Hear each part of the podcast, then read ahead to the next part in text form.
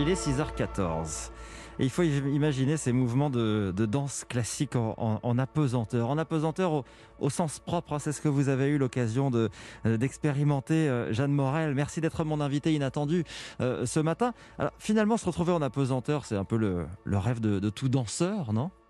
Écoutez, oui, c'est vrai qu'on joue avec la gravité, avec notre centre de gravité, et tout d'un coup se retrouver dans un milieu absolument nouveau qu'on ne connaît pas, qui n'est pas comme un milieu marin, qui, euh, qui finalement nous rappelle peut-être le ventre de notre maman. On connaît l'eau instinctivement, la pesanteur on ne la connaît pas. Tout est à réapprendre en tant qu'être humain, mais bien sûr en tant que danseur, et euh, c'est extrêmement intéressant.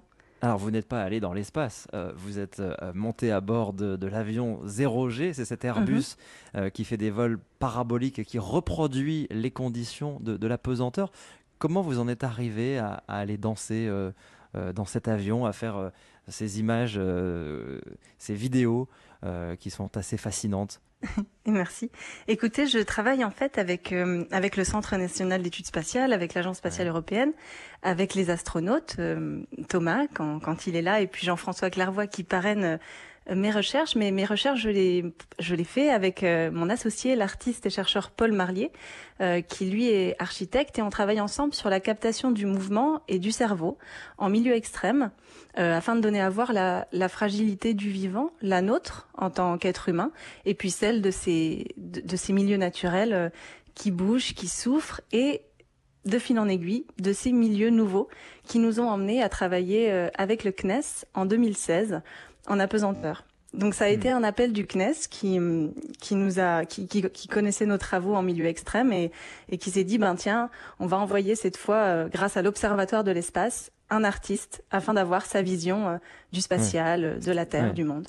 C'est-à-dire que ce n'est pas seulement une démarche artistique, il y a aussi euh, une étude scientifique derrière? En fait, nous, ce qu'on ce qu'on fait avec Paul Marlier, c'est de l'art science, c'est-à-dire que on, on utilise nos recherches pour euh, pour créer des œuvres euh, qui puissent toucher le, le, plus de gens possible. Et pour ça, je crois que c'est intéressant de mêler nos nos connaissances, nos cerveaux.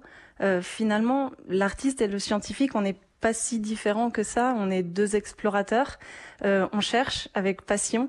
On sait pas forcément ce qu'on va trouver, mais mais on cherche. Et et le fait de se rencontrer, de travailler ensemble, permet en effet un travail à la fois artistique pour sensibiliser, pour euh, prendre du recul sur le réel, pour euh, pour toucher les gens peut-être. Qu'est-ce que vous ressentez vous quand vous êtes en apesanteur? Parce que vous continuez de le faire euh, régulièrement mm Eh ben justement, moi je on peut peut-être du coup entrer dans le travail plus scientifique. Moi, ce que je, ce que je ressens déjà, c'est, c'est un monde nouveau où tout est à réapprendre. Et pour moi, le spatial, c'est ça, c'est vraiment réapprendre ex nihilo.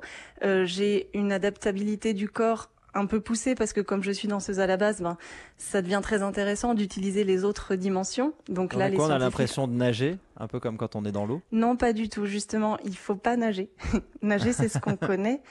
Et là, euh, là, c'est vraiment nouveau. C'est comme quand vous rêvez que vous volez. Oui, c'est assez incroyable. Alors, dans, euh, dans cet avion 0G, vous avez croisé, vous l'avez cité tout à l'heure, un certain Thomas Pesquet parce qu'il a pu commander cet avion. Il était euh, d'ailleurs aux commandes certaines fois quand vous avez volé?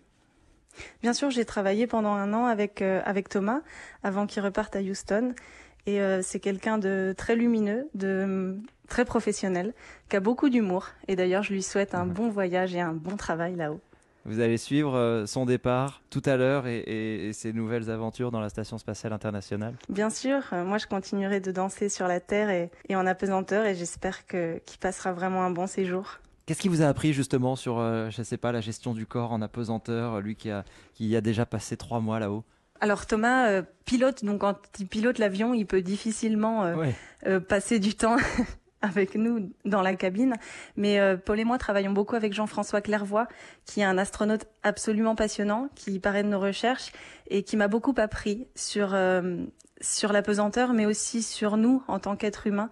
Le fait de voir la Terre d'en haut, lui a a changé sa vie. Et moi, le fait de danser en impesanteur m'a laissé tomber la gravité, m'a fait laisser tomber la gravité des choses.